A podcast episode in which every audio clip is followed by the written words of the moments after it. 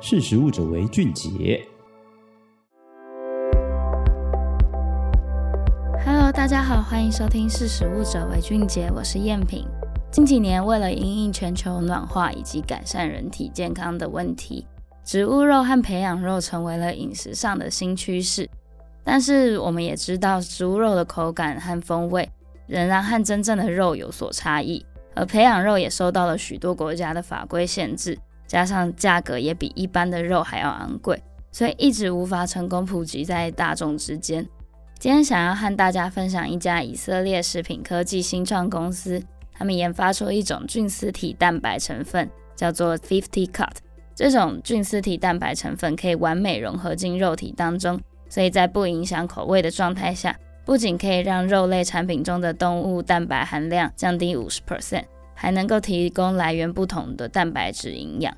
这款 Fifty Cut 的菌丝体蛋白，它使用了三种食用菌菌丝体组成。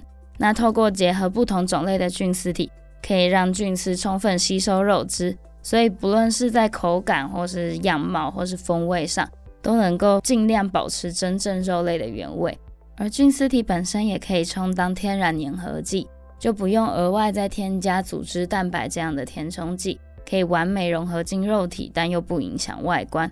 而因为是使用菌丝体，所以也减少了肉类的饱和脂肪和胆固醇，还可以额外增加纤维啊、维生素、氨基酸这样的营养。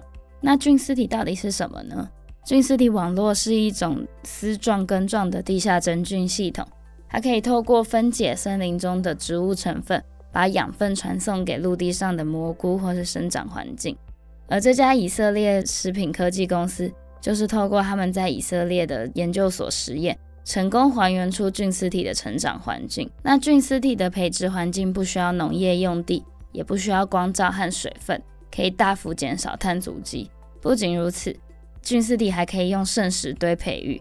所以呢，这个研究所也尝试用咖啡、啤酒、大豆和玉米这样的剩食来作为培养皿，让这些剩食有可以被再利用的机会。这家公司的创办人兼执行长他表示说，养一头牛需要一年，种植大豆需要四个月，但菌丝体培植只需要八十天。那不论是从永续的角度，或是消费者立场来看，加入菌丝体蛋白也许是对肉制品更永续的绝佳选择。目前，这家以色列食品科技公司计划先从美国餐饮下手，再扩散到欧洲等地。那他们的合资公司商务长也表示说，让一百万人减少吃肉五十 percent，比让十万人完全放弃吃肉更有机会。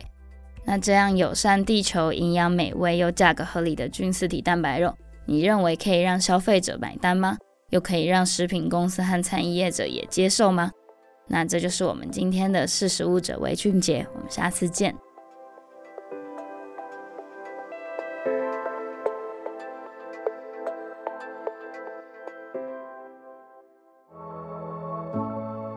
识时务者为俊杰。